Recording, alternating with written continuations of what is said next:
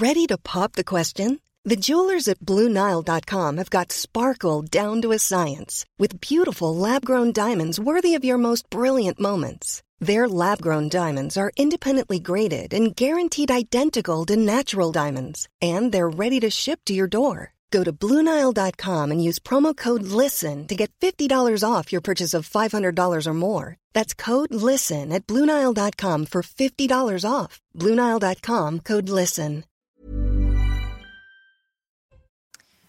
Bonsoir à tous et bienvenue dans Face à l'info. Nous sommes ensemble pendant une heure avec moi autour de la table pour m'accompagner ce soir. Judith Vintraud, bonsoir. Bonsoir, Elodie. Grand reporter au Figaro Magazine, Olivier D'Artigol, bonsoir. Bonsoir. Chroniqueur politique, Vincent Roy, bonsoir. Bonsoir, Elodie. Journaliste et Michel Taub, bonsoir. Bonsoir, Elodie. Fondateur d'Opinion Internationale. Tout de suite, on fait le point sur l'actualité avec Mathieu Devez. Bonsoir, Mathieu. Bonsoir, Elodie. Bonsoir à tous. La sécurité du centre de rétention administrative de Vincennes va être renforcée. Davantage d'effectifs et de caméras après l'évasion de 11 personnes. C'était hier. Selon le préfet de police Laurent Nunez, les recherches sont lancées pour retrouver les évadés. Si parmi eux il n'y a pas de fichier S, le préfet a évoqué des profils de délinquants. De nouveaux bombardements ont visé aujourd'hui la bande de Gaza. L'armée israélienne dit avoir frappé plus de 100 cibles du Hamas.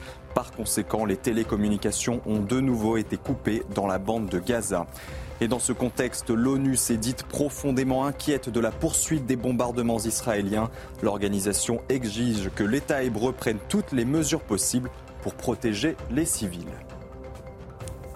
Merci Mathieu Devez. On vous retrouve à 20h pour un prochain point complet sur l'actualité. Au sommaire de votre émission, aujourd'hui, nous arrivons bientôt à la fin d'année et donc bientôt le rendez-vous politique du 31, les vœux du président de la République à la nation. Alors on ne va pas jouer à deviner ce que dira le chef de l'État, mais avec vous, Olivier D'Artigol, on fera une petite rétrospective des grands moments de cette allocution obligatoire. On reviendra notamment sur des phrases cultes qui sont restées dans la mémoire collective. Avec vous, Michel Taube, on parlera de cette polémique. Le maire Les Républicains de Villeneuve-le-Roi, Didier Gonzalez, a refusé d'accorder un chèque de Noël à une famille de sa commune dont l'un des fils est impliqué dans les émeutes de cet été. Il estime que ce n'est pas aux habitants de la commune pénalisée de faire un cadeau exceptionnel à la famille. Est-ce que c'est une bonne solution, un moyen de responsabiliser les familles? Eh bien, on se posera la question. Avec vous, Judith Vintraube, on reviendra sur une polémique lancée par un TikToker. Il affirmait dans une vidéo vivre aisément grâce aux aides de l'État en profitant du système, disait-il. Au-delà de son buzz, vous allez analyser la réaction de la CAF qui l'accuse de miner la cohésion nationale car il a menti dans cette vidéo. Mais au fond, quel est le vrai problème? Qu'il ait menti ou qu'on ne s'attaque pas à la fraude à ses allocations familiales? Et puis bientôt un code de la rue à Paris. Si vous vivez dans la capitale, vous n'avez pas manqué de remarquer que la cohabitation piéton, voiture, vélo est compliquée, pour ne pas dire chaotique. Vincent Roy, vous allez nous expliquer en quoi consiste ce code de la rue et si c'est vraiment révolutionnaire. Et puis pour terminer avec vous, Olivier D'Artigol, on parle souvent de l'ambiance tendue à l'Assemblée nationale. Vous le voyez sur ces images. On va se replonger un peu dans le passé, le dernier duel politique pour l'honneur et à l'épée en 1967 entre le socialiste Gaston Defer et le gaulliste René Ribière. Tout de suite, c'est face à l'info.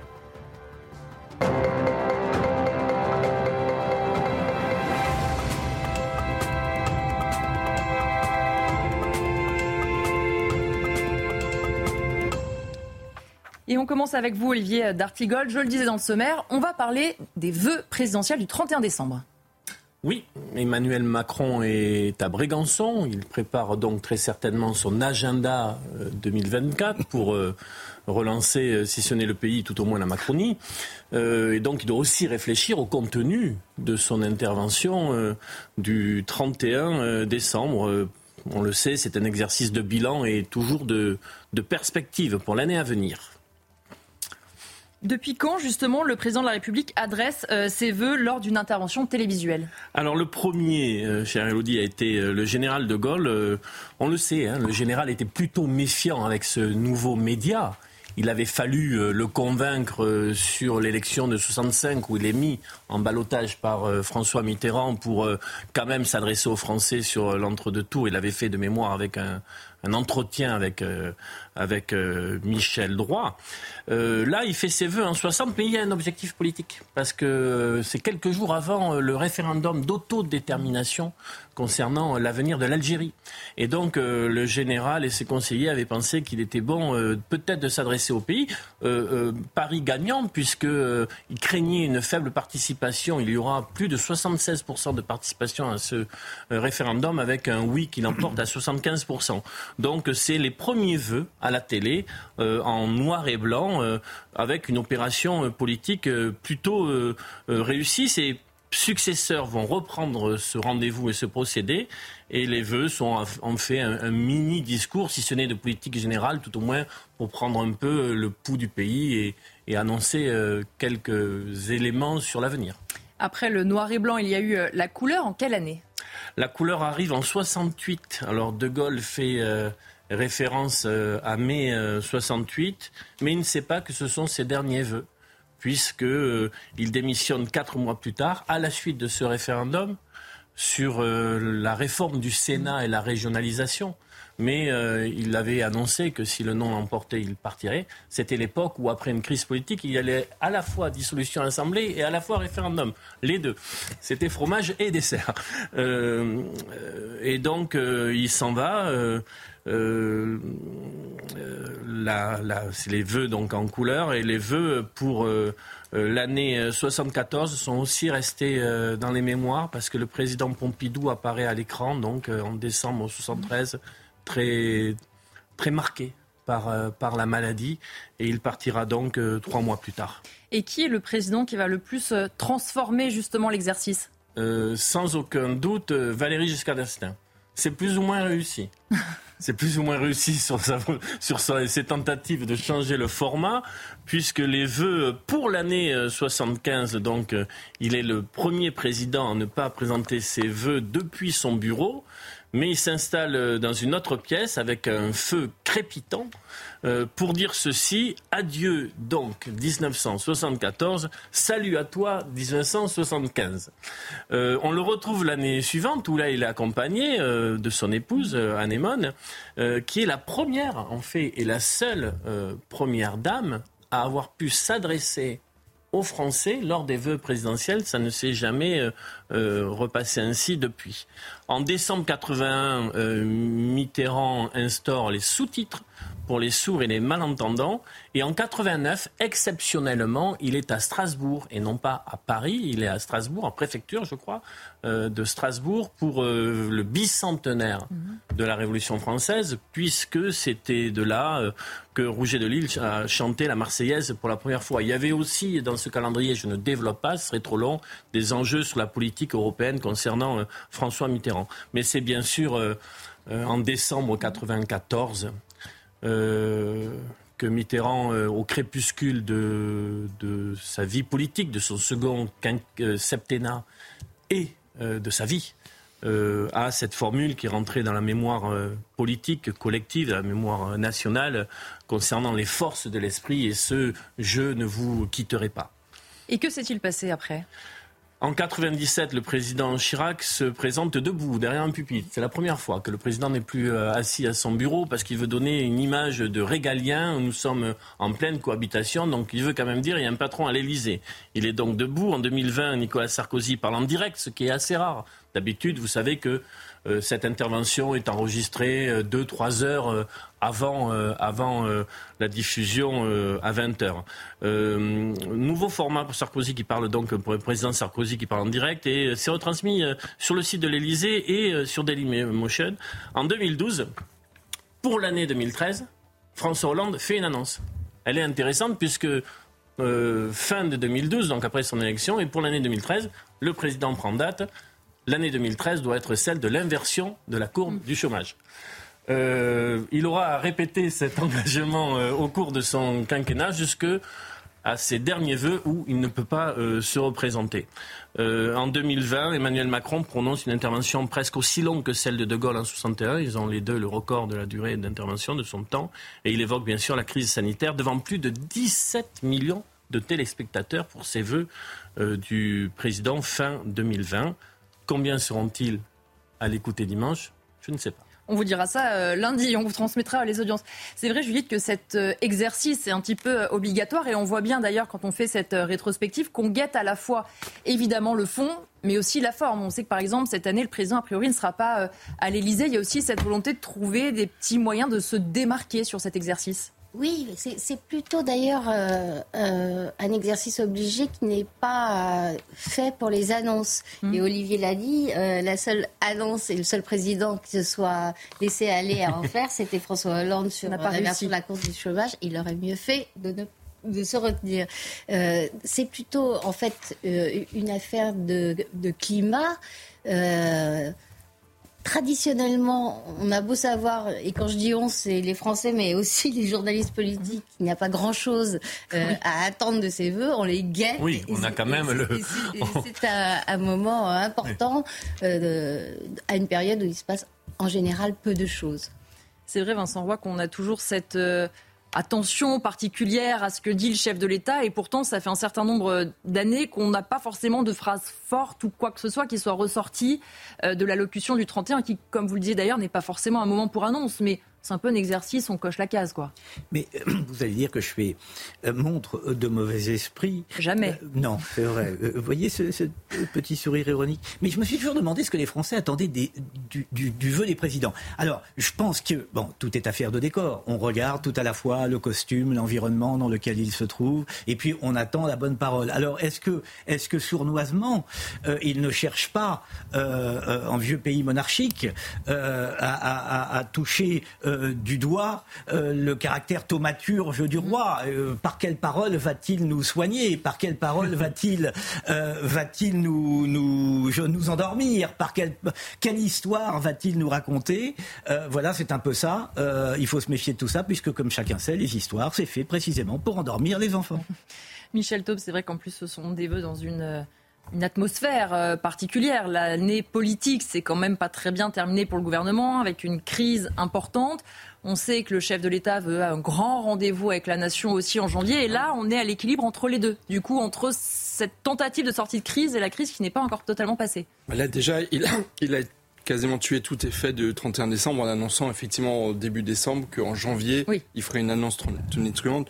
Donc déjà là, pour le 31 décembre, il est un peu coincé aux entournures. Non, je pense effectivement qu'Emmanuel Macron n'a pas su jusqu'à présent. Alors il lui reste euh, trois ans et demi si, si euh, il va jusqu'au bout de son mandat, comme on peut le supposer, pour essayer d'imposer cette dimension un peu paternaliste. Parce qu'en fait, c'est ah. cela sous la Ve République, c'est qu'effectivement il y a une dimension un peu paternaliste. On attend, c'est un peu plus pour l'exercice convenu, mhm. mais quand même, il y a quelque chose d'un rapport, comme le disait Vincent Roy, presque monarchique euh, au, au, au, roi républicain qui est le chef de l'État. Mais Emmanuel Macron est-il trop jeune pour pouvoir imprimer cette, cette dimension? Peut-être pas assez Jupiter, pourtant je pense qu'il a été trop souvent dans bien des décisions qu'il a, qu'il a voulu prendre. Mais non, en termes de, de vœux, c'est vrai que pour le moment, il n'a pas imprimé. J'ai beaucoup apprécié ce rappel historique euh, d'Olivier qui nous qui nous, qui nous montre en fait que la Ve République, c'est déjà une longue histoire et que chacun des chefs de l'État a réussi à un moment ou à l'autre à, à, donner une petite touche. Et c'est vrai que pour Emmanuel Macron, bah, on attend encore la, la formule miracle. Peut-être que ce sera pour ce 31 décembre. Qui sait, Olivier? Non, mais à vous écouter, c'est vrai que les vœux, là, j'étais plutôt sur l'évolution du format, mais de quoi le macronisme est-il le nom? Est-ce que les vœux qui vont arriver dimanche vont nous, apporter une réponse Nous verrons bien. Euh, euh, je sais ce qu'est le gaullisme. Hmm. Je, peux définir ce qu'était le mitterrandisme. Et les vœux, d'une certaine manière, de De Gaulle ou de Mitterrand pouvaient donner la patine d'une vision d'avenir, d'un projet, d'un certain nombre de choses. Là, euh, le problème, c'est que Emmanuel Macron peut nous dire des choses le 31 décembre en direction d'un certain électorat ou d'une sur certains sujets, mais qu'en sera-t-il deux mois après ou même 15 euh, jours concernant. Et ça me fait penser cette, ce grand rendez-vous national. Puis là, ils disent il est entré en phase active de réflexion, comme le lancement d'une fusée à Kourou. C'est-à-dire qu'on nous dit qu'il va y avoir les phases, mais attention, le jour du lancement, ça peut être reporté si la météo est mauvaise. Donc, euh, pour reprendre votre formule, euh, à mon avis, on va la chercher la patine, mais ce qui est certain, c'est que ça patine. Je lis un dernier mot là-dessus, Judith, sur ces, ces vœux et cet exercice particulier. Oui, enfin, il y a, déjà peu de choses à en dire après, mais alors avant, ça tient. Ça tient mais on voit qu'on a, dans ce que vous disiez, beaucoup de phrases qui ont été marquantes. Et c'est vrai que dans les derniers vœux, je pense que personne autour de la table, y compris moi, ne peut citer une phrase un peu forte qui a été prononcée dans des vœux sur. Euh, non, et, moi, je, me rappelle exclusivement, à part François Hollande, des, effets de, mise en scène, mais également François Hollande, d'ailleurs, parce qu'il me semble qu'il avait fait ses vœux aux Français une fois dehors et que ça avait donné lieu à un déchaînement ah euh, créatif de la Il y avait eu aussi les fenêtres ouvertes, non, je crois, en plein hiver, qui avait fait euh, polémique. Je ne sais plus si c'est François Hollande ou Emmanuel Macron. Peut-être un dernier point aussi en France, c'est qu'on a peut-être plus que dans d'autres pays, une tradition de vœux très très forte. Mm. En fait, les vœux mm. s'étalent sur tout le mois de janvier. Tous les ministres vont faire leurs mm. vœux, tous les présidents de département, les mairies. voilà, c'est un rituel républicain dont on voilà, on peut se dire qu'il est normal que le chef de, l'État donne un peu le là euh, du mois des vœux, qui est extrêmement long. Ce qu'on appelle les vœux au corps constitué, là, en revanche, il se dit des choses et des choses très importantes en général. Mais vœux aux Français un peu moins. On va changer de sujet euh, avec vous. Euh, Michel, vous voulez revenir justement sur la décision de ce maire, les Républicains de Villeneuve-le-Roi dans le Val-de-Marne. Il a refusé d'accorder un chèque de Noël à une famille de sa commune dont l'un des fils a été impliqué dans les émeutes. Oui, absolument. Moi, je voulais en fait saluer cette initiative, cette décision du maire LR de Villeneuve-le-Roi, qui est le, maire euh, les Républicains Didier Gonzalez. Euh, je m'étonne qu'il soit le seul d'ailleurs à avoir eu cette euh, cette bonne mhm. idée. Alors, qu'est-ce qui s'est passé très concrètement dans, dans sa commune, donc dans le Val-de-Marne? La Caisse centrale d'activité sociale distribue chaque année aux personnes seules et aux, aux, familles dans le besoin 50 euros au couple, 60 euros pour les foyers de trois personnes, 70 euros pour les familles de quatre personnes. C'est une forme de solidarité qui est très courue, très développée dans notre pays. Et le maire a appris que, en voyant la liste des parents euh, qui avaient demandé cette aide, que un de ses parents avait le même nom, était en fait les parents d'un jeune majeur majeur qui avait été condamné en juin enfin suite aux émeutes mhm. de, juin dernier, à 12 mois de prison avec sursis pour avoir dégradé un poste de police municipale à Villeneuve-le-Roi, et également une obligation de réaliser un stage de citoyenneté à ses frais, lequel stage n'a pas encore été réalisé, et je le répète, 12 mois de prison avec sursis. Donc il n'a pas fait de, de prison. Et donc voyant que les parents, la maman, avaient demandé une aide de 50 ou 70 euros, il s'est dit il en est hors de question. Et je vais convoquer la maman pour lui expliquer pourquoi je ne suis pas d'accord de lui attribuer cette aide de Noël. Donc il a reçu la, euh, maman. Ça a duré une vingtaine de minutes. Et au, tel que ça a été rapporté par plusieurs médias, Le Parisien, RTL et d'autres, il semble que pendant l'entretien entre le maire et la maman, la maman a d'abord été dans le déni. C'est quand même très intéressant, en disant que le soir des émeutes, son enfant était à la maison. Alors il lui a expliqué, bah, écoutez, c'est pas possible, il a été arrêté en flagrant délit et il a mm. été condamné. Donc, et, elle a mis du temps à reconnaître les faits, premièrement, et ensuite à la sortie de, de, de l'entretien, elle n'était n'avait pas totalement compris pourquoi pour la commune, il n'était pas possible de donner un chèque de soutien pour Noël à une famille dont un enfant avait dégradé de façon aussi importante un bien public de, de, de, la commune. Et après, c'est le fils lui-même qui s'est exprimé en disant que ce n'était pas la responsabilité de sa maman, que c'était à lui qu'il aurait dû s'adresser. Et donc, en fait, le, le travail d'explication qu'a fait le maire, parce que le maire aurait pu dire je ne donne pas cette somme mmh. et je ne donne pas d'explication. Mais le travail pédagogique, il a été fait, mais a-t-il été convaincant A-t-il été euh, pédagogique A-t-il été utile? Ça, c'est une autre question. Et justement, cette décision, c'est l'occasion pour vous, euh, Michel, de revenir sur les émeutes hein, de fin de juin, début juillet, et de revenir sur ce que vous appelez une occasion manquée pour la République d'imposer sa loi aux émeutiers. Oui, en effet. Alors, d'abord, ce que je pense vraiment fondamentalement, autant dans les tout prochains, les premiers jours qui ont suivi les émeutes, euh, il y a une réaction des pouvoirs publics très forte. Au niveau policier, au niveau justice, il y a des instructions ministérielles très importantes. Sur le mois de juillet, il y a eu plus de 1000 condamnations en comparution immédiate extrêmement rapides. Mais dans un deuxième temps, je considère que le bilan n'a pas vraiment été tiré par les pouvoirs publics. Et notamment sur une question très importante qui est celle des sanctions financières contre les familles des émeutiers ou les émeutiers eux-mêmes. Et c'est quand même très intéressant parce que quand on essaye de tirer le bilan pénal de ces émeutes de fin juin, début juillet, d'abord c'est difficile de tirer ce bilan, c'est difficile d'avoir des informations complètes sur combien de sanctions ont été prises. Alors, Madame la Première ministre a réuni fin octobre euh, tout son gouvernement et tout, de très nombreuses collectivités locales. Elle a reconnu que 550 municipalités ont été attaquées pendant les émeutes. 550.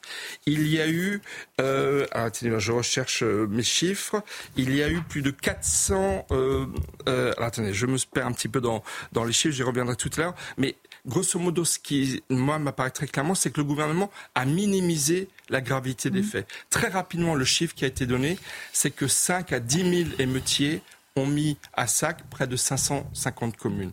Or, la réalité des chiffres, elle est largement au-dessus. Parce que le calcul, il est très vite fait.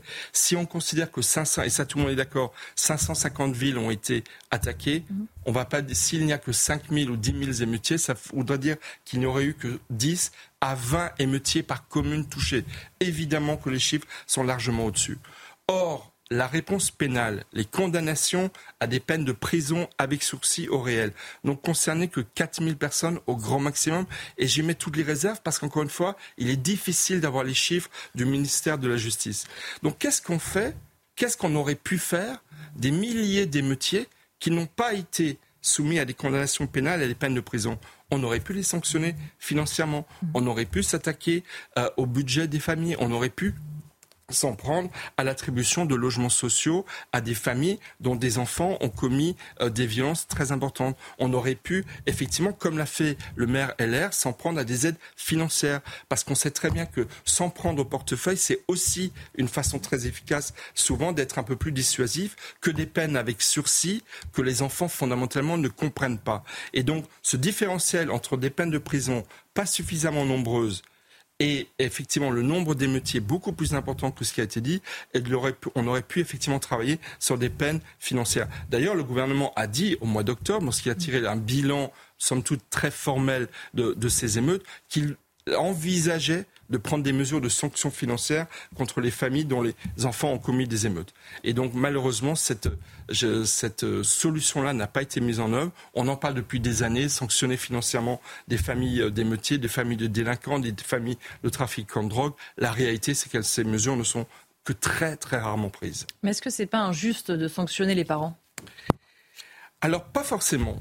Alors moi, j'aimerais rapprocher la, la, décision qu'a prise le maire de Villeneuve-le-Roi, M. Gonzalez, en refusant de donner un chèque euh, de soutien à Noël à, la famille d'un émeutier, de ce qu'a dit Mme Marie-Hélène Torava, la maire de Romans-sur-Isère, mhm. euh, où se situe le quartier de la Monnaie, dont sont issus les agresseurs de Thomas euh, euh à, Crépole.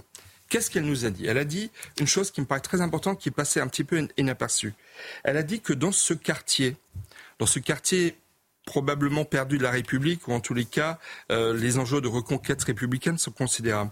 Elle a dit qu'elle y a vécu, qu'elle y a rencontré des pathologies qui relèvent de la psychiatrie, un mélange de trafic de drogue et de consommation de drogue, de délinquance, de violence sous différentes formes, issus de parents, et certains étant, et c'est ça qui me paraît important, eux-mêmes issus de parents délinquants, eux-mêmes issus de parents délinquants, de radicalisation islamiste, tous n'ayant jamais rencontré une réponse pénale à la hauteur de la situation. Ce sur quoi je veux mettre le doigt, c'est qu'en fait, on parle beaucoup de territoire perdu de la République. On en a donc apparemment près de 500, ce qui est beaucoup plus que ce que nous pensions devoir avoir traité. On se rappelle d'une commune de petite taille comme Montargis, dont le centre-ville a été ravagé par les émeutiers fin juin, début juillet. Mais plus que de parler de territoire perdu de la République, moi je parlerais de génération perdue de la République. Et malheureusement, nous ne sommes pas face à une génération perdue, c'est-à-dire les enfants qui ont entre 13 et 15, 18 ans ou 19 ans. Mais c'est peut-être deux générations c'est ce que dit Mme Toraval. C'est ce que dit finalement M. González à certains égards. À savoir que souvent, les émeutiers, bah, leurs parents aussi ont été des délinquants. Leurs parents aussi ont eu des rapports complexes avec la société. Et je pense qu'on a sous-estimé on ne sous-estime cette donnée qui est malheureusement extrêmement importante et qui devrait inspirer pour 2024 euh, des efforts considérables de la part des pouvoirs publics pour pouvoir appréhender la réalité euh, des faits face auxquels dont nous n'avons eu malheureusement qu'un avant-propos, j'ai envie de dire, fin juin, début juillet dernier. Merci euh, Michel Taube. C'est vrai, Vincent Roy, dans, la logique du maire, il dit voilà, on n'a pas accordé cette aide aussi parce que ce sont les habitants pénalisés qui finalement devraient se sacrifier et payer pour ceux euh, qui ont commis des émeutes. Le bon sens semble de mise et pourtant, visiblement, ils sont très peu de maires à le faire. Oui, alors, Écoutez, j'ai fait la matinale ce matin euh, mhm. avec Thierry Cabane. On, on, est revenu sur le sujet cinq ou six fois. J'ai donné cinq ou six versions un peu différentes.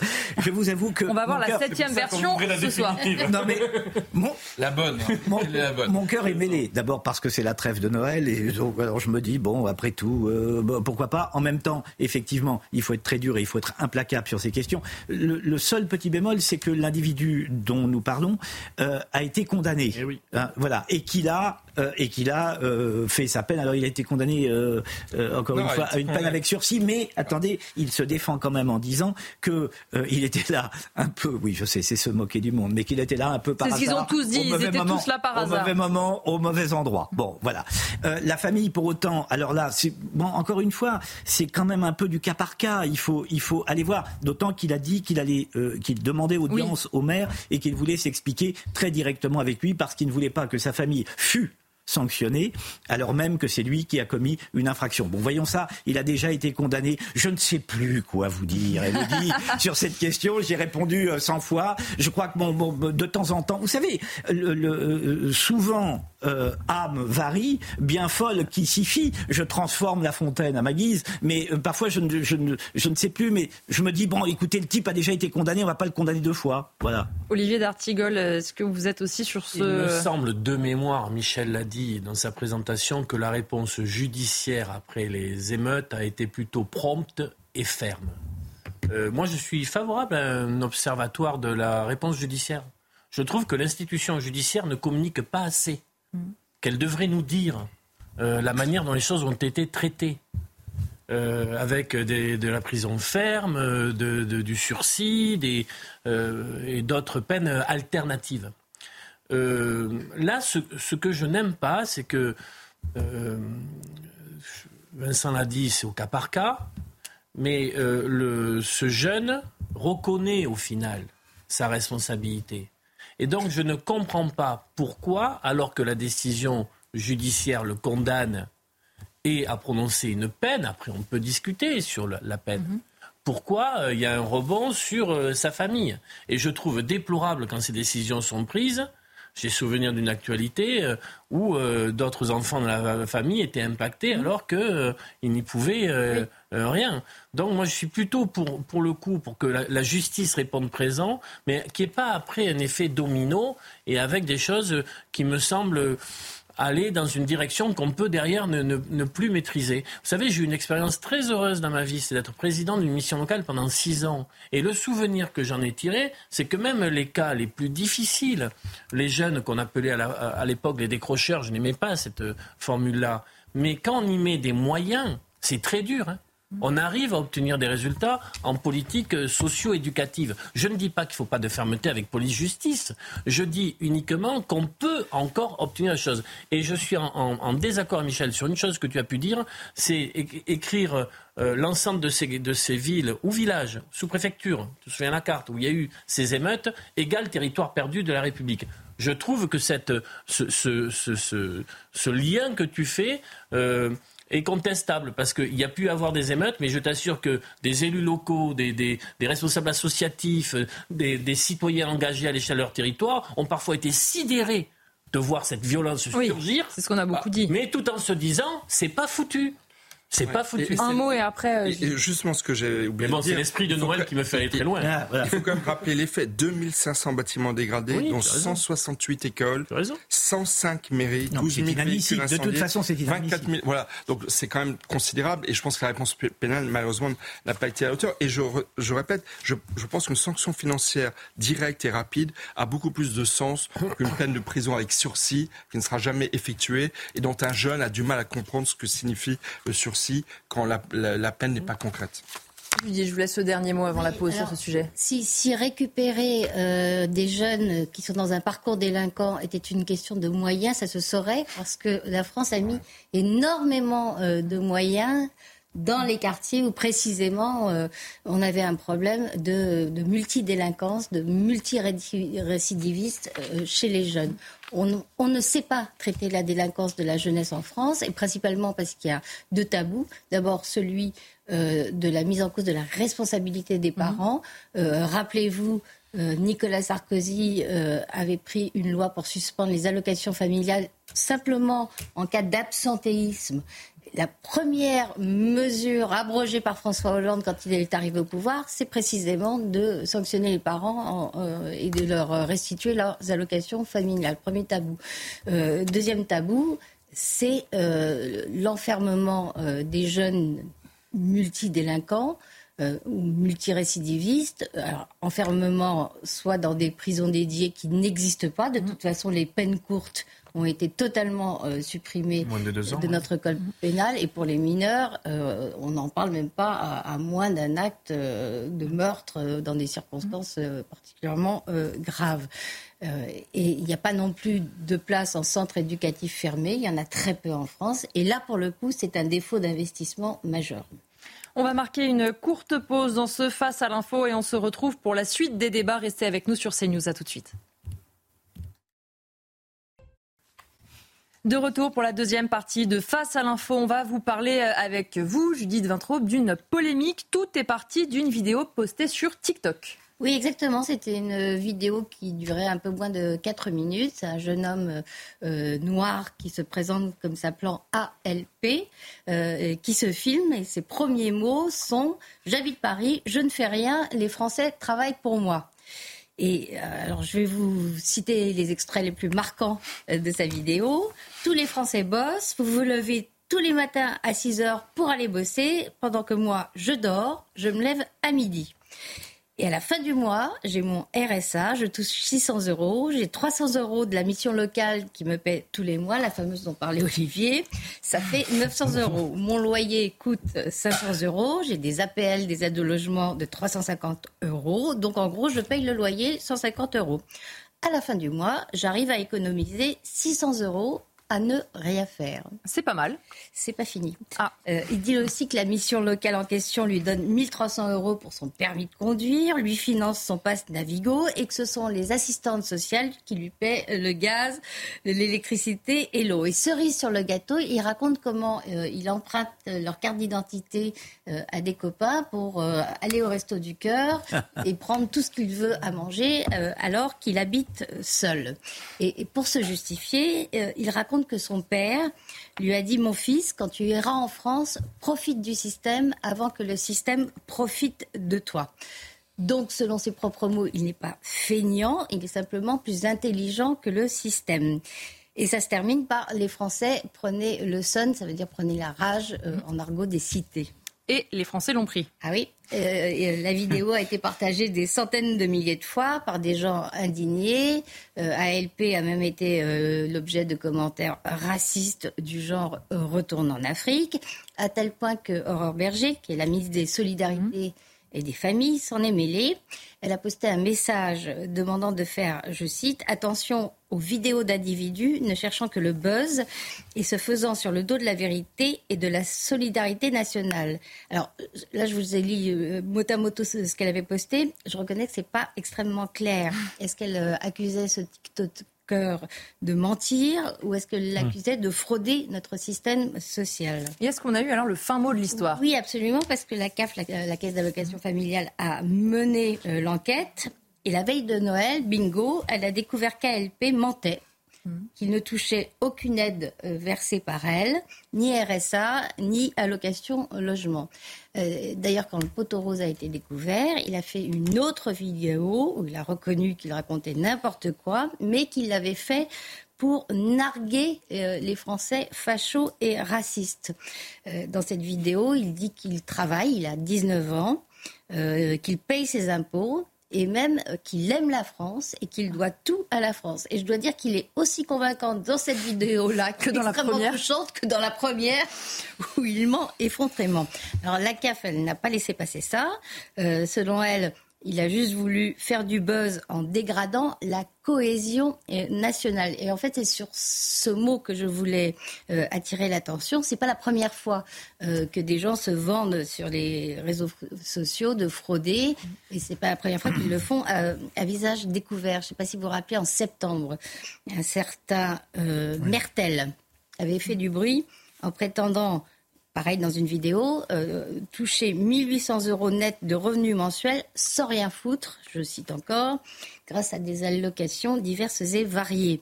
Aurore Berger, déjà, avait réagi en ajoutant à la loi de finances 2024 un délit d'incitation publique à la fraude sociale euh, qui entrera en vigueur à partir du 1er janvier. Les petits plaisantins qui se risqueront euh, à cet exercice pourront encourir jusqu'à deux ans de prison et 30 000 euros d'amende. C'est une peine qui est plutôt sévère. C'est très sévère, surtout si on la compare aux sanctions réellement appliquées aux fraudeurs. L'an dernier, par exemple, le tribunal correctionnel d'Avignon a jugé un couple d'Algériens qui avait touché 80 000 euros euh, d'allocation familiale et de RSA sur six ans, à une période où ils vivaient en Algérie avec leurs trois enfants qui étaient scolarisés en Algérie. Eh bien, ce couple a été condamné à trois mois de prison avec sursis il a dû rembourser les 80 000 euros. Il n'y a pas eu un euro de pénalité. Et encore, dans le cas de ce couple, la fraude avait été euh, détectée.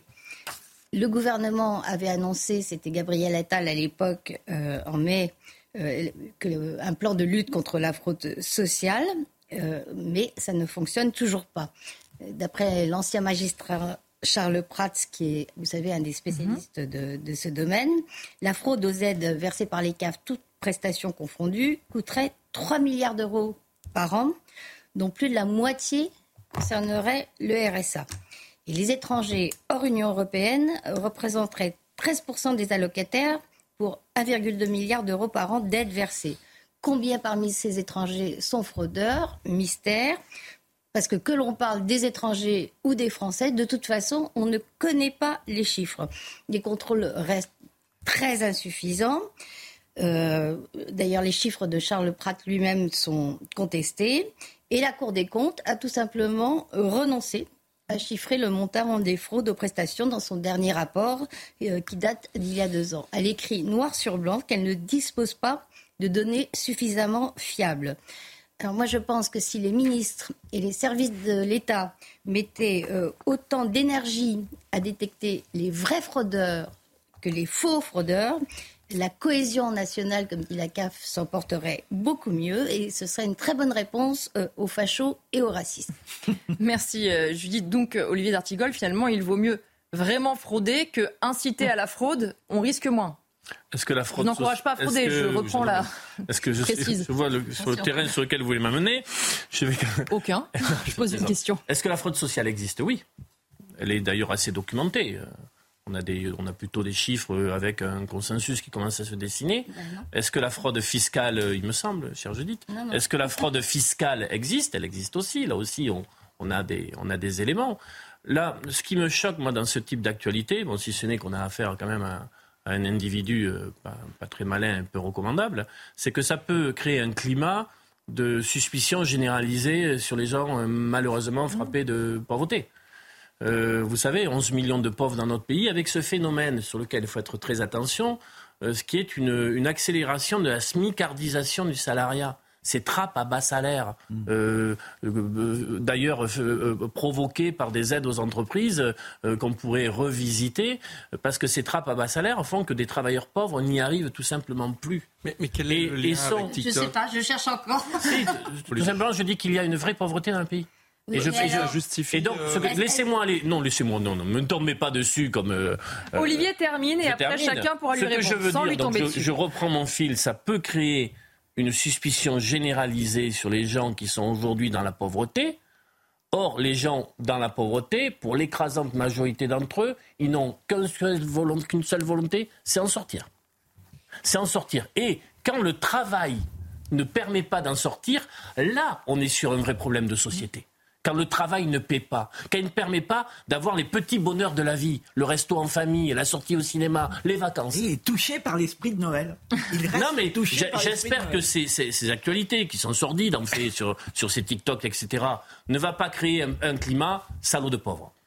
deux petites choses. Euh, bah, le délit d'incitation à la fraude fiscale va entrer en vigueur le 1er janvier. C'est ça. Bah, J'espère que la, cette vidéo va être retirée de TikTok parce qu'elle va continuer à avoir une prospérité extrêmement longue et elle est effectivement une forme d'incitation à la fraude, à la paresse, à la fraude. Et la loi n'est pas rétroactive. Non, mais en revanche, en revanche le, le, le, fait illégal peut être constitué le 1er janvier, le 2 janvier, le 3 janvier par le fait qu'il soit disponible sur mmh. Internet. Et c'est pour ça que je pense que son retrait serait une très bonne chose parce, mmh. qu'elle, parce que cette vidéo hein. a eu ah et aura une prospérité très abondante. Et la deuxième chose que je voudrais dire, c'est qu'on ne peut pas, à mon avis, comprendre ce genre de, de, de post sur TikTok sans une donnée majeure qui est propre à TikTok, beaucoup plus importante qu'avec euh, Twitter, Facebook et autres, c'est que sur TikTok, quand vous faites du buzz, bah ça vous rapporte de l'argent. Ah. Non, mais ça vous rapporte mmh. de l'argent, ça vous paye. En mmh. fait, TikTok vous paye. En fonction du nombre de vues et du nombre de followers pour ceux qui n'utilisent pas ce réseau social. C'est capital parce mmh. que c'est une incitation, c'est une incitation à l'illégalité et à, diffuser des idées nauséabondes, Et au contenu sensible aussi, on l'a vu pendant les émeutes, malheureusement. Parce que ces idées font du buzz. Et donc, si vous voulez, toutes ces auteurs de vidéos scandaleuses, et il y en a des milliers, voire des millions sur TikTok, elles, elles rapportent de l'argent à leurs auteurs. Donc, quoi qu'il ait dit, mais le fait que, euh, comment dire, ça leur rapporte de l'argent, c'est un véritable problème. Et à mon avis, c'est une incitation encore une fois, à de multiples violations de la loi, racisme, antisémitisme, violence, euh, euh, fraude fiscale et, sociale, etc. Parce que ça fait du buzz. Et le buzz rapporte de l'argent et ça n'est pas normal. Mais Vincent Roy, c'est vrai aussi que la raison pour laquelle malheureusement cette vidéo elle fonctionne, c'est que même si cet individu-là euh, a menti, on parle quand même régulièrement de la fraude aux prestations et ça. Et comme le disait Judith, d'ailleurs c'est un peu un serpent de mer, on en parle beaucoup, tout le monde veut s'y attaquer.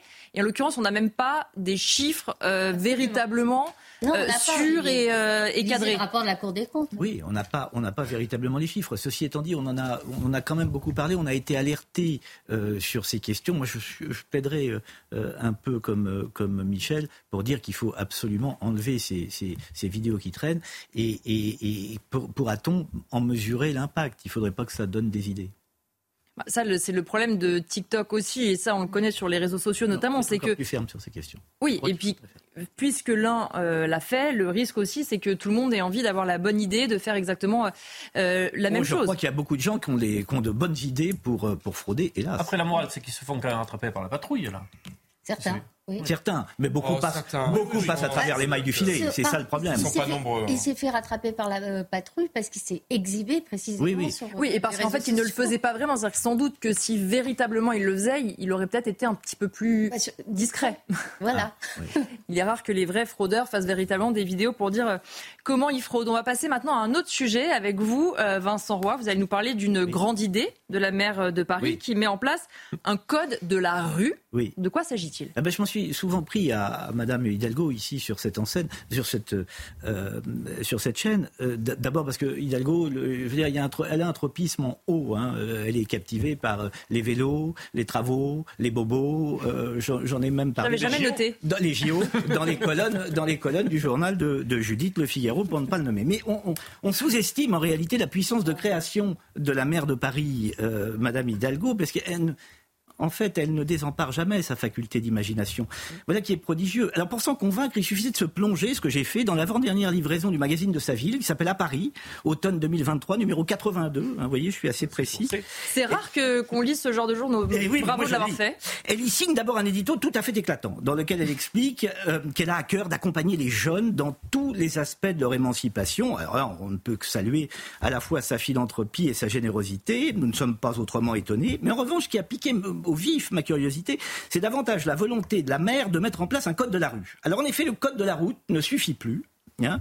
le voilà dépassé. Vive le code de la rue. Comment le justifier? Alors elle nous explique l'évolution des modes de déplacement et l'essor des mobilités douces, comme les vélos, et les trottinettes ont métamorphosé Paris en quelques années. Mais ces transformations ont généré des tensions, des conflits entre usagers de l'espace public et aussi, note-t-elle, des incivilités. En plus de la créativité de Madame Hidalgo, nous devons ici arguer de sa lucidité et la saluer. Oui, parce que faut-il souligner que 580 cyclistes ont été accidentés dans Paris en 2020, comme le rapporte la préfecture de police de la capitale, soit une hausse d'environ 30% par rapport à 2019. Alors, il faut noter, pour demeurer objectif, qu'en 2020, la pratique du vélo a en effet augmenté de 50% dans les grandes villes, hein, au-delà de, de Paris, par rapport à 2019. Oui, mais Vincent, le vélo, c'est plus écologique. Ah, ben voilà, c'est le grand mot. Hein. Il va sans dire que ce mode de déplacement est vertueux au sens écologique. Le mot vertu est à la mode. On le met à toutes les sauces. C'est d'ailleurs, selon moi, très suspect. Diderot, alors vous me direz que vient faire le philosophe chez les cyclistes, mais Diderot nous a dit jadis qu'il n'y avait qu'une vertu, la justice. Alors nos acharnés récents de la petite reine sont-ils finalement très respectueux de la loi? On les voit chaque jour et en nombre. Emprunter les trottoirs, écouteurs dans les oreilles, ils sont pressés et assurément mélomanes. Faire fi des feux rouges, ils ne sont guidés que par l'urgence et sans doute daltonien, emprunter allègrement les sens interdits, mais c'est qu'ils les bravent, les interdits, leurs pratiques vertueuses, les plaçant ex nihilo au-dessus de la loi. Qu'importe qu'un passage piéton soit placé sur leur route, ils le forcent. Ce sont les mêmes, évidemment, qui vont vous parler du vivre ensemble. Cette expression n'est pas innocente. Elle est là spécifiquement pour combler un vide abyssal. Ne vous avisez pas de les interpeller quant à leur comportement incivil, de les ramener à récipicence. Vous serez insultés sans attendre, j'en ai fait l'expérience. Ou pire. Ah, on comprend mieux la pire, de Voilà, on, sent l'expérience personnelle malheureuse. Ou pire, mais n'y pensons pas. En somme, en somme, ces, ces vélisopédistes sont urbains sans lettres, au propre comme Il faudra s'y habituer dans nos grandes villes. Le piéton n'est plus prioritaire. Mais au fait, en passant, c'est le cas de le dire, qui sont dans leur grande majorité ces mordus de la bicyclette, ces infatués de la pédale, ces vélorussionnaires, ainsi que les désignes des sociologues que j'ai consultés. Et bien avant tout, des cadres supérieurs ou des actifs issus de professions libérales, voire intermédiaires, dit une étude fouillée de l'université de Tours. Les prolos eux, si vous préférez, prennent le métro. C'est pas si démocratique que ça, la bécane. Mais revenons au propos liminaire. Si nous en croyons à Hidalgo, qui se ravise à mi-voix, les nouvelles mobilités ne sont pas si douces que cela cette mer doit être lue entre les lignes, c'est là qu'elle prend toute sa dimension, elle plus subtile. Elles peuvent même être, ces mobilités douces à rebours, très agressives. À preuve, nous dit-elle, il faut retrouver la sérénité dans la rue, en priorité pour les piétons et les personnes vulnérables. Faisons le point. Après avoir littéralement lardé Paris de pistes cyclables, Madame Hidalgo nous alerte du danger du vélo. La belle affaire. Et si au lieu de la création du code de la rue, celui de la route était tout simplement appliqué? À le bon sens de circulation et donc concrètement, en quoi consiste ce code de la rue? Vous allez voir, Elodie, on croit rêver. Le code de la rue, alors, tout va s'arranger, consiste en un document qui rappelle les règles essentielles respectées et prévoit de nouveaux outils de communication pour les faire connaître. Les vélocipédistes tremblent déjà. Songez que ce nouveau code s'appuiera sur la montée en puissance de la police municipale, qui sera mobilisée, là que ça à faire, hein, pour prévenir les incivilités. Des opérations coup de poing pourront avoir lieu sur des thématiques précises. Exemple, vélo sur les trottoirs. C'est clair, le code de la route ne fait plus son office. Il faut le code de la rue pour faire régner l'ordre. Nous l'avons. Vous avez remarqué que c'est absolument assommant de niaiserie. Le Code de la rue prévoit 12 grandes règles et met avant tout la priorité aux piétons avec tolérance zéro sur les infractions sur les trottoirs. Pour ce faire, la ville compte sur une très forte mobilisation de la police municipale pour faire respecter ces règles. Elle doublera les capacités de son unité de vidéo-verbalisation et équipera les agents, non mais on croit rêver, les agents de jumelles radar et de sonomètres pour lutter contre la vitesse excessive et le bruit routier. La police municipale déploiera des radars urbains de nouvelle génération pour réprimer les excès de vitesse et les franchissements de feu indique la ville de Paris. Vélo, voiture et deux roues doivent respecter la priorité aux piétons. Tiens. Être vigilant et porter attention aux personnes plus vulnérables ou ayant des besoins spécifiques. Comment les distinguer Là, c'est assez flou. Interdiction de rouler sur les trottoirs en deux roues motorisées ou à trottinette ou à vélo. Le code de la route ne disait rien. Il est vrai, sur ces questions, il fallait le combler. Ne pas empiéter sur les couloirs de bus, les sas vélos et les pistes cyclables. Ne pas dépasser la vitesse autorisée. Respecter les feux de, les feux de signalisation avant on avait absolument le droit de tout faire. Attendre avant de s'engager dans un carrefour, encombré. Jadis, tout était permis. Souvenez-vous, le danger n'existait pas. Stationner son véhicule uniquement sur les places autorisées. Ne pas prendre, alors ça c'est très drôle, ne pas prendre le volant ou le guidon en cas d'ébriété. Naguère, souvenez-vous, Judith, la règle était la suivante, roulez bien, roulez plein, mais toujours avec immodération. Aujourd'hui, c'est terminé. Regardez avant d'ouvrir sa portière en l'ouvrant de la main droite, klaxonner en cas de danger, c'est une nouveauté, traverser dans les passages piétons, bref, bref, bref. Je, j'en ai comme ça tout un catalogue. L'adoption du code de la rue est accompagnée du développement du savoir rouler, non mais Olivier, du savoir rouler dans les écoles parisiennes. Un diplôme qui devrait permettre aux jeunes parisiens et parisiennes d'apprendre à faire du vélo, mais aussi les sensibiliser aux dangers de sa pratique en ville. L'année prochaine, 2024, 340 établissements scolaires participeront au programme. Et donc, pour la bonne application de ce code de la rue, est-ce que des aménagements sur la voirie sont prévus? Vous pensez bien. Madame Hidalgo n'a rien laissé au hasard. C'est pas le genre de la maison. Ce code s'appuie sur, sur la sensibilisation, la prévention et la régulation par la police municipale, mais aussi sur l'aménagement de la voirie. Une accélération des projets d'élargissement de trottoirs et de pieds des travaux, encore des travaux, toujours des travaux, rien que des travaux, d'élargissement de trottoirs et de piétonisation des rues aux écoles est actuellement en cours. Les pistes cyclables ne seront plus aménagées directement sur les trottoirs et des feux piétons à décompte vont aussi être expérimentés pour éviter d'avoir des piétons qui traversent au rouge. Mais oui, au fond. Car le grand danger, c'est le piéton. Évidemment, il menace le vivre ensemble, ce naïf. Vous savez, l'oisif qui se promène le nez en l'air, qui se concentre sur les monuments de sa ville, qui s'attache aux lumières du ciel en faisant fi de ses coreligionnaires pour lesquels il n'a qu'indifférence et pour tout dire un grand mépris. C'est insouciant, congénital, mais à mal l'organisation même de la société. Pour qui s'étonnerait du score famélique de Madame Hidalgo à la présidentielle J'ai une explication qui tient en une phrase, c'est l'absence de rapport au réel.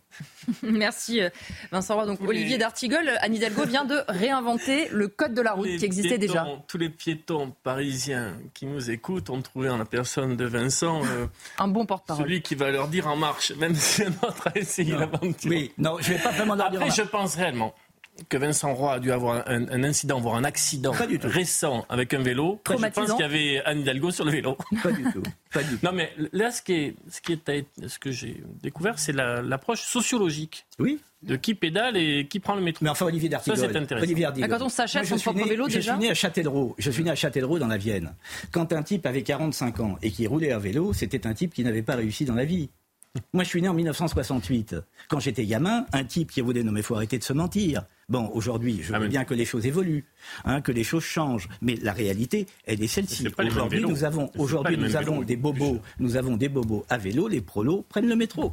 Euh, études sociologiques à l'appui, Université de Tours, dont je peux vous donner tous les coordonnées. Il est impossible maintenant, dans nos grandes villes. D'abord, j'ai fait l'expérience de rouler à vélo en ville, quand même, pour ne pas mourir. C'est là où vous avez vu un eh, danger. je vois ça, je vois, je vois, j'ai vu le danger que cela représentait. Sur les grands boulevards maintenant, mhm. sur les grandes artères parisiennes, je pense devant la gare du Nord, au, à la, au boulevard Magenta. On voit, on voit, attendez. La rue de Rivoli avec les accidents entre vélos. On voit des pères de famille, des pères de famille avec sur le porte-bagages des petits-enfants. Hein, tout ça au milieu, je vous citais le boulevard Magenta parce que c'est euh, une, une, vision, une vision que j'ai qui est mm. très récente, avec leurs petits enfants derrière. Mais enfin, franchement, franchement, on a perdu la tête. On recherche quoi? Le danger à tout prix? Les trottoirs ne sont plus praticables. Maintenant, ce sont les personnes âgées qui se poussent pour laisser passer des trentenaires à vélo parce que ces gens sont pressés avec, comme je l'ai mentionné, des écouteurs sur les oreilles. Non, cher Olivier, je n'ai pas eu d'accident. Simplement, je trouve que l'organisation d'une société, vous, vous savez, le premier, quand on dit vivre ensemble, quand les gens se mettent à rouler sur les trottoirs au mépris des passants, c'est pas le vivre ensemble, ça. C'est je suis seul à exister et je vous emmerde. Je trouve cette société on vous intolérable. on est venu à bout des plateau. Non, on n'est pas venu à bout des trottinettes. On est venu à bout des trottinettes. On est venu à bout à Paris des trottinettes, hein. des loueurs. Mais vous pouvez vous acheter une trottinette, trottiner où vous voulez, y compris. Et je l'ai vu il n'y a pas longtemps, c'était la semaine dernière, y compris dans votre boulangerie, puisque maintenant on rentre avec des trottinettes dans la boulangerie, au mépris de toute règle. Michel Taube, c'est vrai que le problème quand on est, euh, on habite dans une grande ville où il y a beaucoup de vélos, le problème des vélos qui respectent pas les feux, qui font n'importe quoi, on le connaît. En revanche, de se dire pour éviter ça, on crée un code de la rue qui est en fait le code de la route qui existe déjà. Pourquoi créer des choses qui existent déjà et qu'on n'est pas en application? Complètement. Et moi, ce que je voulais dire, mais Vincent était beaucoup plus vindicatif euh, après son papier que, sur son papier qui était très littéraire et que j'ai beaucoup apprécié. Mais la réalité, c'est que la politique de la mairie de Paris est extrêmement violente extrêmement violentes. il y a eu des mesures totalement autoritaires, la vitesse qui est limitée à 30 km heure bah personne ne respecte. Euh, le, un pseudo-référendum pour euh, enlever les trottinettes mm. qui étaient très nombreuses mm. auparavant. L'année prochaine, vous allez avoir l'hypercentre de Paris. Nos téléspectateurs doivent le savoir. Il y a, vous avez plusieurs arrondissements centraux de Paris qui seront interdits aux voitures, ce qui va poser d'énormes problèmes, euh, notamment, pour les, notamment pour les commerçants. Vous avez des artères entières de Paris qui sont devenues impraticables. La rue de Rivoli, mais on pourrait en citer d'autres. Donc la réalité, c'est qu'il y a une violence véritablement politique qui a été appliquée par une mairie vous citez Anne Hidalgo, mais en bah fait c'est une majorité. Oui, mais en fait c'est une majorité. Il n'y a pas que vous avez des Verts, bah, des, insoumis et des, et communistes qui ensemble ont décidé de, de, changer la ville de Paris de façon encore une fois extrêmement agressif et effectivement pour satisfaire leurs électeurs qui sont quelques bobos parisiens alors que la réalité d'une ville cosmopolite ouverte sur le monde ouverte sur la banlieue ouverte sur l'ensemble du pays c'est cela dont on aurait besoin dans notre pays. Et encore une fois il y a une violence de ce code de la rue qui veut être appliqué par la mairie qui est totalement inadmissible et qui rend la vie pour les parisiens les touristes et les français très difficile Judith un dernier mot et, le tout sans résultat euh, en termes de réduction euh, des émissions de gaz d'échappement. Évidemment. C'est ça, le, plus grave. C'est pas si vertueux au, que moins, Au moins, cette politique aurait des résultats. Euh, effectivement, on pourrait, euh, on pourrait comparer euh, avantages et inconvénients. Mais là, on ne voit que les inconvénients. Je note en plus, grâce au papier de Vincent, qu'on va élargir à nouveau des trottoirs qu'on avait réduits. Donc on, va, on va payer deux fois. Et si lui n'a pas eu euh, d'accident récemment, moi je connais une personne qui en a eu, c'était pas à Paris. On connaît tous aujourd'hui une personne qui a eu. C'est Jean-Christophe Romantin, oui. et vous, qui, oui, qui a eu le bras en écharpe euh, pendant plusieurs semaines. Mhm. Parce que dans sa ville, à Neuilly, il a voulu arrêter un de ces cadres dynamiques dont vous parliez, qui circulait à vélo sur le trottoir, que le type a résisté, que c'est à moitié, euh, qui a essayé de s'arracher euh, de l'emprise de, Jean-Christophe Fromentin, que du coup, il l'a fait tomber par terre, euh, une épaule démise. Oui, C'est pour ça qu'il faut se méfier des, mobilités vertueuses. Et, des mobilités, ce qu'on appelle douces, qui ne sont pas euh, toujours autant. Et, et, du mot vertu, de manière générale, vous savez, la révolution, c'est la morale. Allez, pour terminer, on va se replonger un petit peu euh, dans le passé avec vous, Olivier D'Artigol. On va parler du dernier duel politique à l'épée en 1967 entre Gaston Defer et René Ribière. Très bon papier aujourd'hui dans le Figaro qui nous restitue euh, cet épisode de la vie parlementaire. Imaginez après aujourd'hui, après une séance houleuse, tumultueuse à l'Assemblée, dans l'hémicycle, Éric Ciotti qui dit à Olivier Faure, ça va pas se passer comme ça, si tu retires pas tes propos, on se retrouve demain sur le pré, des potrons minés, euh, l'épée à la main pour euh, laver mon honneur. Euh, bon, j'encourage personne. Hein. Non, on le duel est interdit depuis le, duel est, interdit depuis Richelieu. Que s'est-il passé en 67 D'abord, je, je, tiens à dire que l'Assemblée, ça a toujours été vif, pour ceux qui suivent l'actualité parlementaire. mais en 67, on a donc le dernier duel qu'a connu l'histoire de France. Et quels étaient les protagonistes de ce duel et pourquoi ils ont voulu croiser le fer? Le premier, cher Elodie, nous le connaissons, c'est euh, Gaston Defer, qui à l'époque est déjà euh, maire de, Marseille, qui est député, euh, une grande figure, qui va accompagner le Parti socialiste créé en 71, donc à l'époque à 67 c'est SFIO, mais il y a un groupe donc de gauche assez influent à l'Assemblée. Il est président euh, de, ce, de ce groupe. Et euh, l'autre protagoniste est moins connu, il s'appelle René euh, Ribière, c'est un député gaulliste de l'UNR, un ancien haut fonctionnaire et qui a été élu dans le département à l'époque de la Seine-et-Oise depuis 58. Les raisons du duel. Dans l'ambiance surchauffée de l'hémicycle, le député gaulliste ne cesse de prendre à partie son collègue Gaston Defer nous sommes dans un moment où la politique économique et sociale de Pompidou est très fortement contestée et celui qui a le plus animé cette séance euh, dans l'hémicycle est François Mitterrand, qui était euh, très combatif. Et à un moment donné, donc, euh, Defer veut, veut répondre à l'exécutif et Ribière l'en empêche, lui coupe la parole. Et donc Gaston Defer, en ayant un peu assez, interpelle le député Ribière qui s'agite sur son banc. Et qu'est-ce qu'il lui dit précisément il lui dit très précisément, c'est assez simple et direct, taisez-vous, abruti. Bon, c'est clair. ça, ça, ça, le mérite en effet la clarté. Bien sûr, quand on, compare à l'actualité parlementaire d'aujourd'hui, c'est à peu près, c'est à peu près rien. Puis, dans la salle des quatre colonnes, euh, euh, Ribière demande donc euh, que de faire retirer ce propos-là. Le Marseillais dit il n'en est pas question. Dès lors, et pour l'honneur, le député gaulliste demande réparation par le fer. J'adore cette expression. Réparation par le fer, ça veut dire à l'épée. Euh, le rendez-vous est donné dès le lendemain parce que euh, Gaston Nefer dit bon moi j'ai quand même une activité, il faut que je rentre à J'ai pas le temps dans l'immédiat. Réglons cette affaire dès que cela est possible. Il se, il se donne donc rendez-vous le lendemain. Alors il y a tout un épisode qui est restitué à Figaro, mais je suis allé un peu plus loin aujourd'hui en cherchant d'autres sources. Il y a tout un épisode qui fait qu'ils essaient de semer les journalistes, euh, d'en retenir que quelques-uns, dont le correspondant du Figaro à l'époque. il y a une caméra qui va filmer donc le duel euh, la police est sur les dents parce que, encore une fois, euh, ça n'est pas possible d'organiser un duel. Euh, au plus haut sommet de l'État, De Gaulle a fait dépêcher des émissaires pour essayer de calmer le jeu et faire baisser la température. Il n'y est pas arrivé. Et le vibrillonnant président de l'Assemblée nationale, Jacques Chaban-Delmas, vous imaginez Chaban-Delmas, euh, euh, de faire est un ancien gaulliste. Bon, enfin, c'est-à-dire, écoutez, les, amis, arrêtez, euh, arrêtons là cette affaire. personne ne veut arrêter, se retrouve donc sur le lieu de ce duel. Alors, nous sommes le 21 avril 67 fin de matinée, dans une résidence privée euh, de Neuilly-sur-Seine. Alors on a, on a peut-être l'image qui peut revenir. Euh, de et Ribière sont en bras de chemise, euh, blanche, sans cravate, le col ouvert. un autre député a, accepté d'arbitrer ce duel. Il y a des témoins pour les deux donc, protagonistes, une caméra juste. Les, les épées entrent en action il y a un avantage pour le Marseillais. Alors là, il faut quand même dire, moi j'aime bien les, les, les, duels, qu'ils soient rubistiques dans mon sud-ouest natal ou, ou, ou dans d'autres catégories, mais là c'est un peu déséquilibré. Pourquoi? Parce que Gaston Defer, ouais. qu'on voit donc face à nous, est plutôt rompu euh, euh, à l'exercice, il connaît le maniement de l'épée. Il a déjà 20 ans auparavant eu un premier duel, ce coup-ci au pistolet, avec un autre député, mais aucune des balles donc n'a touché euh, l'adversaire, heureusement. et il a quand même un avantage.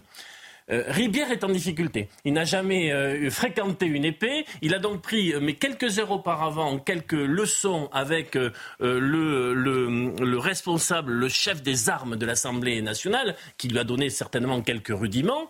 de faire en plus, c'est un peu le, fanfaron et un peu son malin, puisque voilà que l'agenda de Ribière est assez compliqué, puisque le lendemain, c'est son mariage. Il se marie le lendemain. Et euh, euh, Gaston Defer a, a donc euh, cette formule qui, pour le provoquer. je vais essayer de le toucher là où le bas blesse et de le toucher dans l'entrejambe pour faire en sorte que la, nuit de noces ne soit pas excellente pour lui. Vous voyez le niveau où en était arrivé ce, combat, ce combat de coq. Le duel est lancé. Dever est le plus, Gaston Defer est le plus combatif, c'est celui qui avance le plus il y a une première touche. Le sang coule. Ribière dit non, je n'ai quasiment rien. Nous continuons. Quatre minutes après, une seconde estafilade euh, au bras. Là, l'arbitre euh, met fin à ce combat qui, devait se terminer. De faire remet sa cravate. Il dit maintenant je m'en vais. Euh, je ne sais pas s'ils se sont recroisés, mais ça n'est arrivé là. Ça n'est arrêté là. Le lendemain, une photo dans le Parisien où la jeune épouse du député gaulliste Ribière soigne les blessures euh, de son jeune époux. Et que sont-ils devenus par la suite, Olivier? Alors, concernant Gaston Defer, il conserve la mairie, il est député de, Marseille, puis c'est l'aventure mitterrandienne, c'est l'alternance, c'est 81, ministre d'État, ministre de l'Intérieur, ministre de la décentralisation, les lois de fer. Quant à Ribière, il sera élu député jusqu'en 78, non réinvesti par le RPR. Et il est battu donc dès le premier tour et il décède en 98. Bon, on a tout suivi, on a la passion de la politique, on a d'ailleurs des fois, bien souvent, euh, le triste spectacle de, ce qui se passe à l'Assemblée, que ce soit en commission ou, euh, ou, euh, ou dans l'hémicycle. Bon, c'est une époque, je le dis sans nostalgie, parce que je n'aime pas toujours le c'était mieux avant, mais où il y avait euh, du débat parlementaire, où il y avait des figures politiques, où il y avait du panache, où il y avait euh, de l'honneur. Heureusement, ça s'est bien terminé. mais merci au Figaro de nous avoir relaté, de nouveau remis à l'esprit, le dernier duel organisé en France depuis, en tout cas de manière officielle, il n'y en a pas eu d'autre. Merci au Figaro et merci à vous aussi de l'avoir si bien euh, raconté. On va maintenant faire un petit point sur l'actualité avec vous, Mathieu Devezre. Bonsoir Mathieu. Bonsoir Elodie, bonsoir à tous. Et à la une de l'actualité, une mère de famille et ses quatre enfants ont été tués à Meaux, c'est en Seine-et-Marne. Le principal suspect, le mari de la victime et le père des enfants, l'homme de 33 ans, a été hospitalisé et placé en garde à vue. Lors d'une conférence de presse, le procureur de la République a décrit une scène de crime d'une très grande violence. Il précise également que le suspect souffre de troubles psychiatriques. De nouveaux bombardements ont visé aujourd'hui la bande de Gaza. Israël intensifie son offensive contre le Hamas. L'armée dit avoir frappé plus de 100 cibles de l'organisation terroriste, parmi elles des entrées de tunnels et des sites militaires utilisés pour attaquer les soldats israéliens.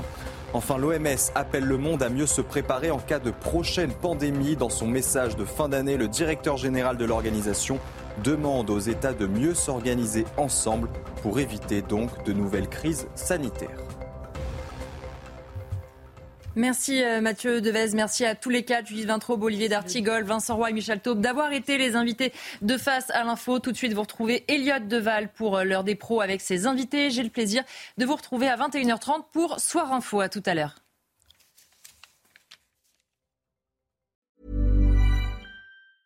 Mom deserves the best, and there's no better place to shop for Mother's Day than Whole Foods Market. They're your destination for unbeatable savings, from premium gifts to show-stopping flowers and irresistible desserts. Start by saving 33% with Prime on all body care and candles. Then get a 15-stem bunch of tulips for just $9.99 each with Prime. Round out Mom's menu with festive rosé, irresistible berry chantilly cake, and more special treats. Come celebrate Mother's Day at Whole Foods Market.